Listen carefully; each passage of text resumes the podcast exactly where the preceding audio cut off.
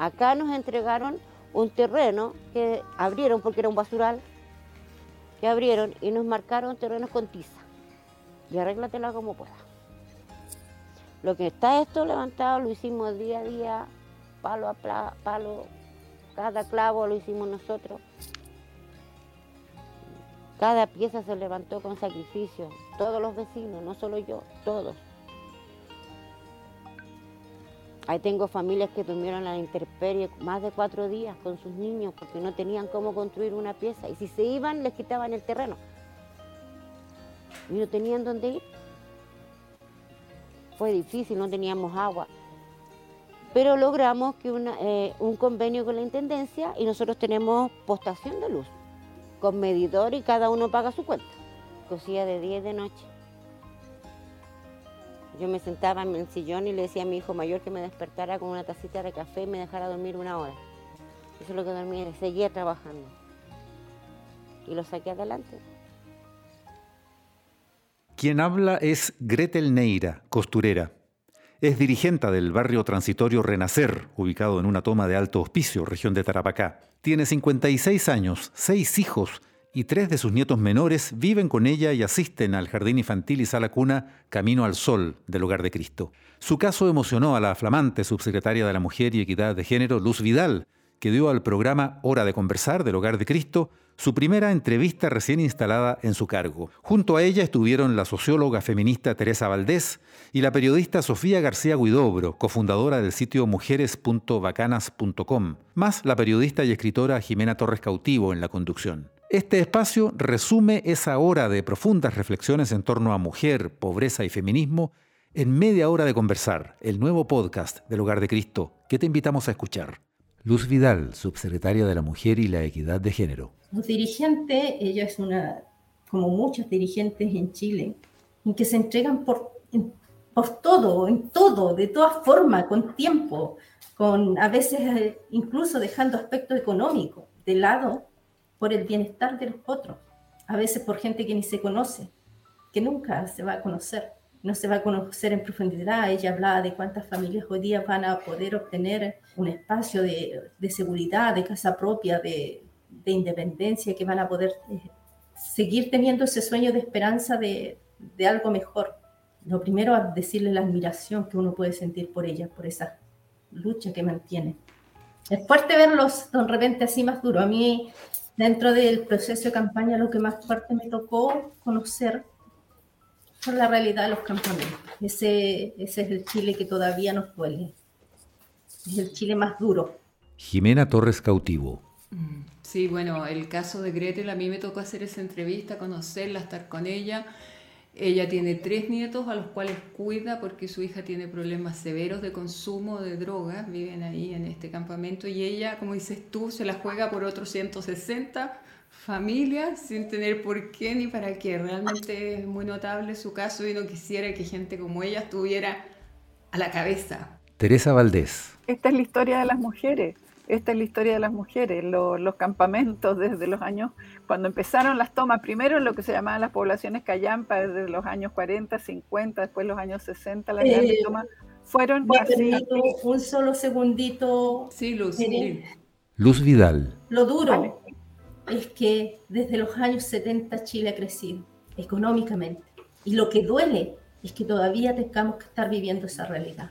Teresa Valdés. O sea, definitivamente, tú tienes toda la razón. Lo que pasa es que los campamentos de los años 60 y 70 hoy día ya no son campamentos. Fueron campamentos, hoy día tienes poblaciones y tienes villas y tienes casas construidas. Entonces, la pregunta es qué pasó, qué pasó con las políticas de vivienda, qué pasó, digamos, con la economía y claramente tenemos un modelo de desarrollo que, que no ha distribuido, por eso tenemos tantas esperanzas, ¿no es cierto?, de revertir de revertir este proceso porque es, es indecente, es violento, es muy violento que exista la pobreza. Yo estaba tratando de resaltar esa fuerza de las mujeres porque seguimos siendo las mujeres las que sustentamos el desarrollo, las que sustentamos la familia y, y esa fuerza, digamos, es, es eh, colectiva, quiero decir, no es solo cuando dice por qué se preocupa de las demás, es porque eso es nuestra experiencia como mujeres. Las mujeres no salimos solas adelante, salimos en colectivo No hay ninguna mujer que pueda decir yo salí sola. Todos hemos salido porque tenemos otros apoyos, porque hay una organización, porque hay una familia, porque hay una comunidad. Y eso es el aporte que hacemos las mujeres a entender que el país tiene que ser, tiene que mirarse a sí mismo como, mm. una, como un colectivo, como una comunidad. Y que tenemos que estar todas. Y por eso es importante la presencia de todas y de cada una. Y efectivamente es indecente que tengamos los campamentos que tenemos ahora. Y eso tiene que ver con temas que que no estamos, digamos, analizando en este minuto, pero tiene mm. razón la luz, es indecente que a esta altura, con todo el desarrollo que hay, los campamentos de, aquellos años son poblaciones, son villas, hoy día son otra cosa, pero sus hijos, los hijos de esos están hoy día, ¿no es cierto?, con los problemas de carencia, de falta de vivienda. Entonces tenemos una serie de procesos, más la migración, ¿no es cierto?, que genera, tenemos muchos migrantes, muchos inmigrantes que no tienen posibilidad de vivir más que en en campamentos. Entonces, eh, son realidades. Una es la realidad de la economía, la realidad del, modelo de desarrollo. Otra cosa que es lo que yo trataba de resaltar, cómo las mujeres seguimos adelante porque no nos vamos a sentar a esperar que nos resuelvan los temas. Nunca las mujeres se han sentado a esperar que les resuelvan los temas. Jimena Torres Cautivo es muy casi anecdótico, es como gracioso cuando yo dice que había un dirigente que se fue a bailar a, Tarapacá y nunca más volvió, pues es la responsabilidad así ponerme eh, eh, belicosa de los hombres frente a las de las mujeres. Sofía García Huidobro. Sí, yo creo que, que, las mujeres eh, tienden a tener, a saber trabajar más lo, colaborativo, trabajar en comunidad, somos como más generosas eh, llama la atención cómo eh, las organizaciones feministas muchas veces no tienen necesariamente un gran, un gran rostro, una gran voz, porque, porque funcionan distinto, orgánicamente distinto que los hombres que como que no, no generalmente no, no resisten la tentación de un poco del ego, por decirlo de alguna manera.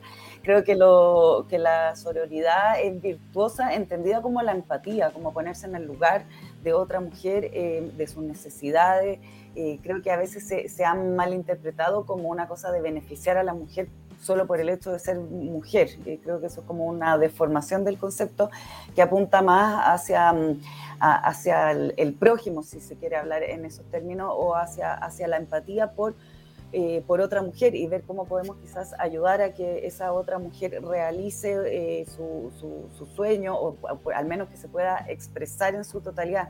El otro día, a propósito del concepto de sororidad, veía ahí en una charla un concepto que yo no conocía, que se llama amplificación.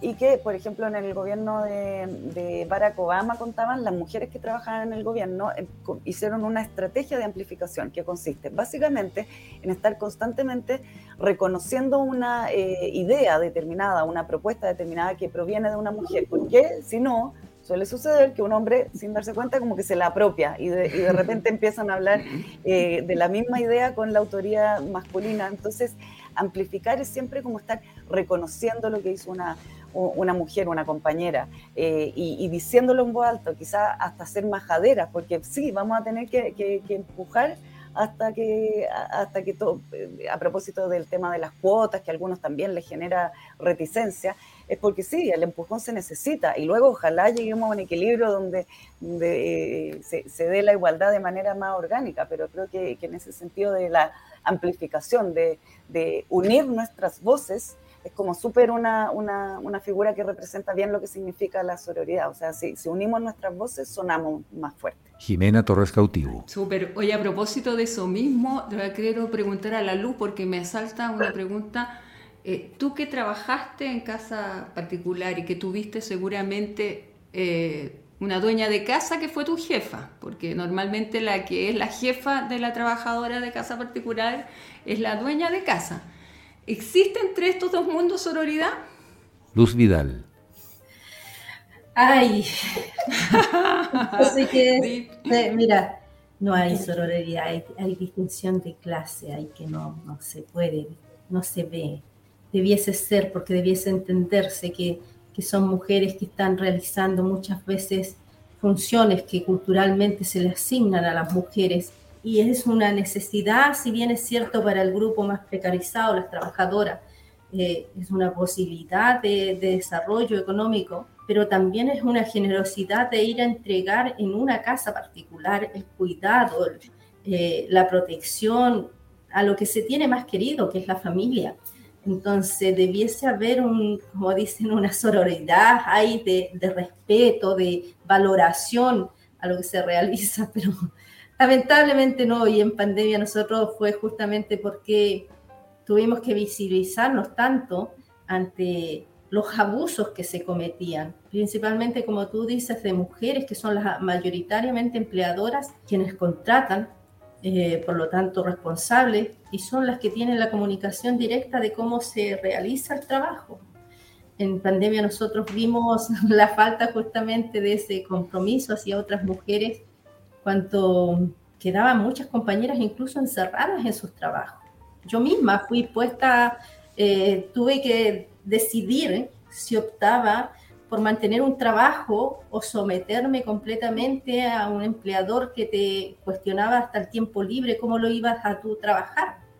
Cuando yo lo dije así claramente, cuando un trabajador no tiene disposición ni siquiera de su tiempo libre, ya eso no se llama trabajo, eso tiene otro nombre. Entonces, qué te pasó concretamente? ¿Qué te, qué te A mí me condicionaron en que yo no podía disponer ya más de mi tiempo libre una vez que fui detenida cuando tuve que denunciar los abusos justamente que se cometían con las trabajadoras de casa particular. El primero de mayo yo fui detenida y entonces... ¿De qué año, perdona? ¿De qué año fue eso? 20, del 2020.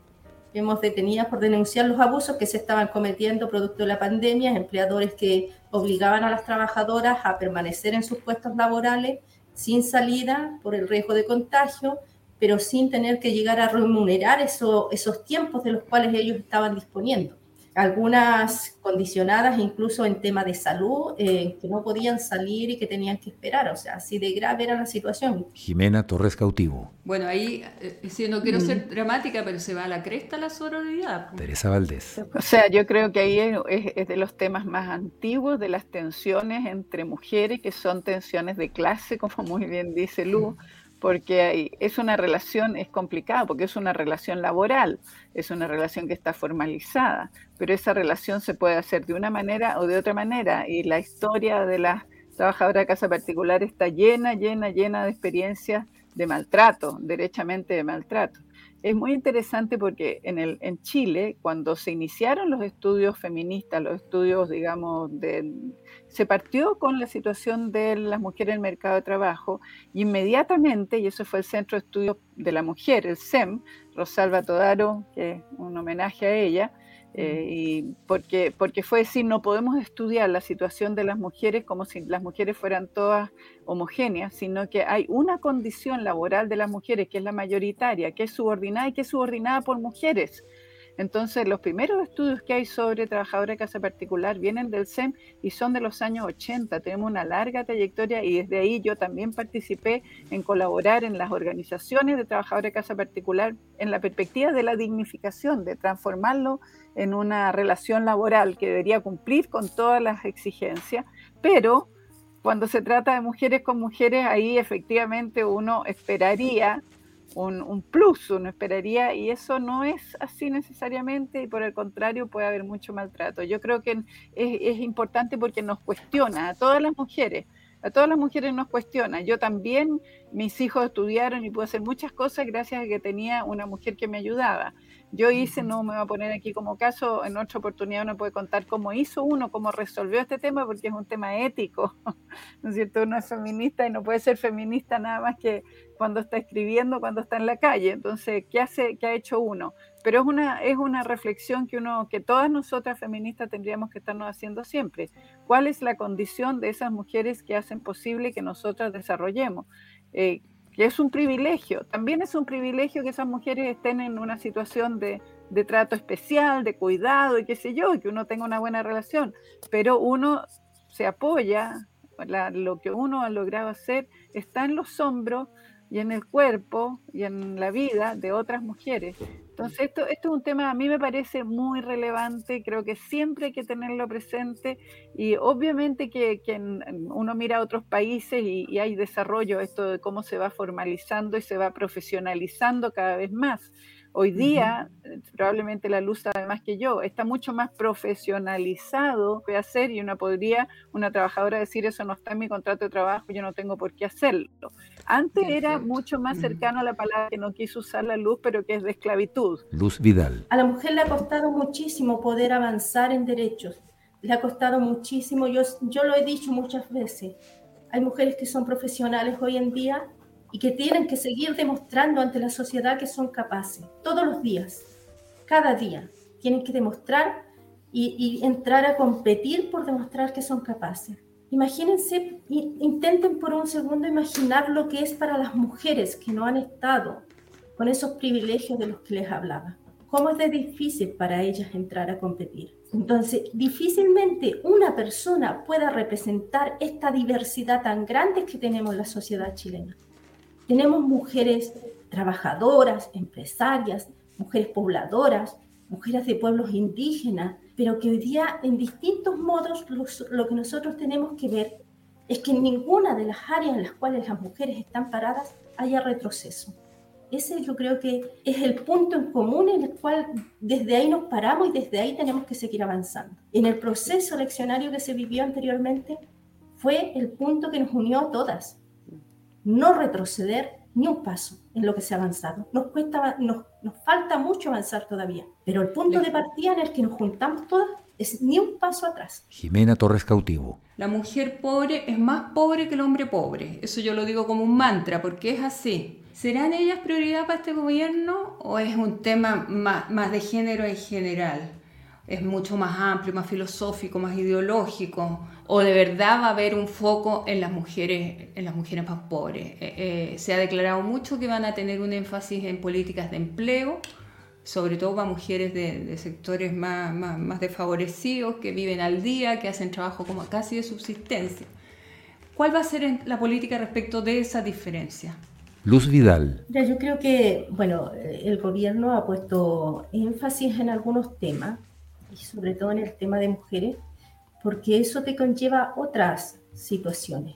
Cuando se habla de que hay un énfasis en la recuperación de los puestos laborales, no recordar que a nivel latinoamericano se ha retrocedido en 10 años lo que se había logrado avanzar, pero retroceder en 10 años no solamente implica un, menor desarrollo económico, también significa un retroceso en la independencia de la mujer, como les plantaba anteriormente. Muchas mujeres con hijos van a tener que volver o al hogar familiar o van a tener que acercarse nuevamente a padres que han sido agresores, hombres que han sido violentos. Entonces, poner énfasis en recuperar la, tasa de empleabilidad que había antes de la pandemia implica que le damos autonomía a la mujer. Autonomía, eh, independencia, eh, seguridad pero también van a haber otros temas en los cuales hay que seguir avanzando, pero van a ir paralelos a, los procesos que Chile está viviendo. Así que no es solamente eso, no le vamos a poner una situación como planteas tú, filosófica o, ideológica, al trabajo que vamos a desarrollar eh, desde la perspectiva de género. Hay que ver cómo distintas materias que tratan respecto a la mujer significan desarrollo e independencia para ellas. Jimena Torres Cautivo. Gracias, Luz. Tere, tú eh, hemos hablado de esto. Tú, tú, dices que ha cambiado mucho la mujer pobladora, la mujer más de, sectores más, más desfavorecidos. ¿Cómo es esa mujer hoy día, esa mujer económicamente pobre, digamos, que, que enfrenta todos los días el desafío de sobrevivir, ella y sus hijos, que muchas veces está sola? Eh, si la comparamos, por ejemplo, con las mujeres con las que tú empezaste a trabajar en la década del 70. Teresa Valdés. Hay una, hay una línea conductora, hay una línea conductora que es la fuerza de las mujeres. O sea, todos los avances que tenemos, los avances que tenemos, todas las mujeres se apoyan en la fuerza de las mujeres pobladoras. Cuando uno mira lo que fue la lucha contra la dictadura, uno sabe, uno sabe que claro, después pueden aparecer y aparecemos otras, pero la fuerza inicial, la lucha, el reconstituir un tejido social, el garantizar la vida y todo eso se dio desde las mujeres pobladoras, cuando tú tienes las ollas comunes, cuando tienes los comprando juntos, cuando tú tienes los talleres productivos, una cantidad increíble de organizaciones está la fuerza, que venía de antes. Las mujeres chilenas tenemos una historia de organización, eso de que los temas se resuelven juntas y que si no nos organizamos no sale adelante. Entonces, hay ese, ese hilo conductor sigue. Si hoy día tenemos una convención constitucional paritaria, también se apoya en la lucha y en la fuerza de las mujeres pobladoras. Hay algo que decir que quería comentar a lo que decía la luz y que tú preguntabas. El tema de la pobreza.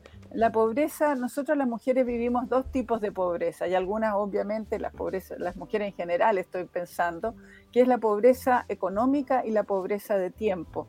La pobreza económica sabemos y ya lo ha reflejado Luz y podemos ver las, las, cifras. Las cifras dicen que efectivamente las mujeres somos más pobres que los hombres, que los hogares encabezados por mujeres son más pobres que los hogares encabezados por los hombres, pero hay una pobreza que se llama la pobreza de tiempo y tiene que ver también con lo que decía Luz de esta, este foco a las políticas de cuidado, porque resulta que parte importante de la condición de vida de las mujeres pobres y las mujeres en general, pero especialmente las pobres, es lo que tú miras y que el hogar de Cristo atiende, que tiene que ver con los cuidados, que tiene que ver con, ¿no es cierto?, las distintas situaciones de lo que son las tareas de, reproducción. Entonces, tenemos, tenemos una, una vara, una, una, doble condición de las mujeres pobres, que es la pobreza económica y la pobreza de tiempo. La pobreza de tiempo, obviamente, que influye mucho en no poder salir de esa pobreza económica, y por eso lo que está planteando la luz y que están mirando este gobierno es tan importante. Pero la, tú me preguntas las diferencias y las semejanzas, yo trabajé y todavía mantengo contacto con las feministas populares pobladoras de los años 70 y 80.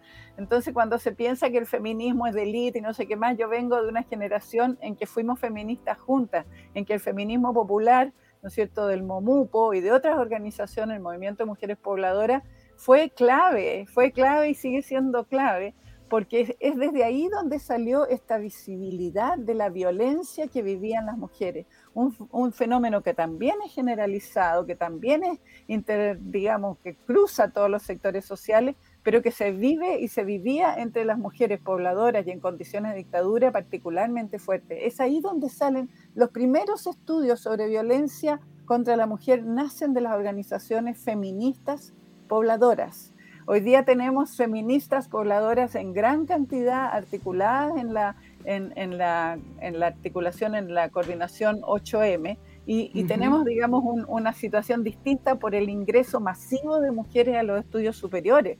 Entonces, uno puede decir, las de hoy día son más educadas, pero ese, ese ímpetu de lucha está en dirigentes. Acuérdate que las tomas de terreno, las tomas de los tiempos de los 60 y los 70, tuvieron en las mujeres a las grandes protagonistas también se sabe poco esto para Sofía, las mujeres bacanas, recuperar a las mujeres, extraordinarias mujeres que fueron las que llegaron y se hicieron las tomas de terreno porque los hombres tenían susto y llegaban con su bandera y la ponían y ponían la carpita.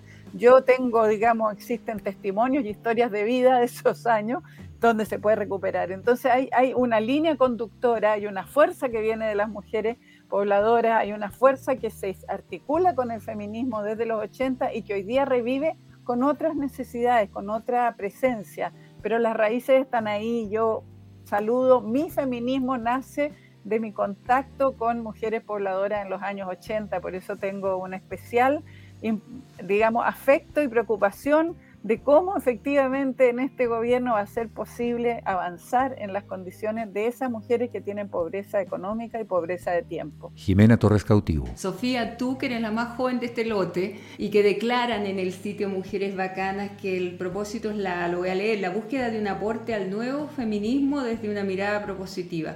¿Cómo es ese nuevo feminismo del que hablan en Mujeres Bacanas? Sofía García Huidobro. Que, bueno, primero quería como, em, claro, como recalcar lo que está diciendo Teresa de, esta continuidad entre las feministas de, desde algunas décadas y las de hoy, y cómo eso se hizo patente eh, en la pandemia con las ollas comunes, que fue un movimiento tan fuerte y que vimos que en el momento en que se realmente se necesitó volver a la comunidad, volver a, ayudarnos unos a otros. Las mujeres nuevamente fueron las que levantaron esa fuerza y es como bien, bien eh, quedó bien patente eh, ese como atributo que tiene eh, quizás la, mujer popular chilena.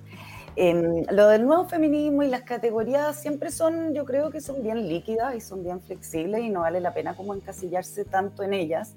Em, quizás nos referimos, bueno, hay distintas como teorías de, las olas feministas, eh, etcétera, y creemos que, em, que, así como la diversidad aplica a, la sociedad en general, también aplica al feminismo. Y hay un feminismo que quizás es más de combate, hay un feminismo eh, eh, que prefiere aproximarse a los temas de la igualdad desde la academia, otros más directamente en la calle, y lo que nosotros nos propusimos así muy humildemente era este ejercicio de visibilización, que claro, que nos gusta pensarlo como, como algo eh, eh, positivo eh, en el sentido en que estamos destacando las historias de mujeres que avanzaron, que forjaron distintos caminos, mujeres de, de, ayer y también las mujeres que lo están haciendo hoy. Entonces, como a través de, de los referentes que nos fuimos dando cuenta que eran tan importantes y tan fundamental eh, que las mujeres tengamos referentes en las distintas áreas, ya sea en, en, el ámbito social, en el ámbito científico, artístico. Em, eh, si, si, si, puedes verlo, puedes serlo. Es como la, la frase que nosotros no, nos gusta ahí poner sobre la mesa. Así que a eso un poco no, nos referimos en particular con lo, con lo que hacemos nosotros en Mujeres Bacanas. Gracias, Sofía. Yo les quiero agradecer eh, su participación. De verdad, creo que fue súper, súper rica la conversación. Eh, un gran debut con tres mujeres bacanas, como dijimos. Eh, Luz, te deseamos mucha suerte en tu, en tu cargo. Y, bueno, y esperamos volver a encontrarnos. Los invito yo al miércoles 30 de marzo que vamos a estar hablando de exclusión educativa, que es un temazo también. Así que ustedes tres que estuvieron, las invito ese día a conectarse a las 11 de la mañana el miércoles 30. Gracias a, las tres ¿ah? y nos estamos viendo. Gracias Muchas gracias, gracias a ti y, felicidades Luz, mucha fuerza. Muchas gracias. Suerte, ánimo. gracias. Chao.